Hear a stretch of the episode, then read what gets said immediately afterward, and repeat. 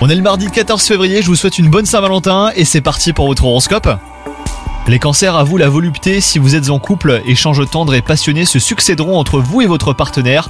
Quant à vous, si vous êtes célibataire, peut-être que l'amour se présente sous les traits de quelqu'un que vous connaissez déjà et à qui vous ne pensez pas. Donc ouvrez l'œil, votre vie est peut-être sur le point de changer, hein, les cancers.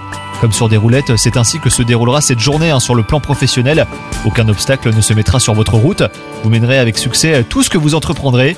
Et si vous avez des idées de projets à soumettre, bah faites-le, hein, c'est le bon moment. Côté santé, une montagne de vitalité au programme, vous avez de l'énergie à revendre hein, les cancers.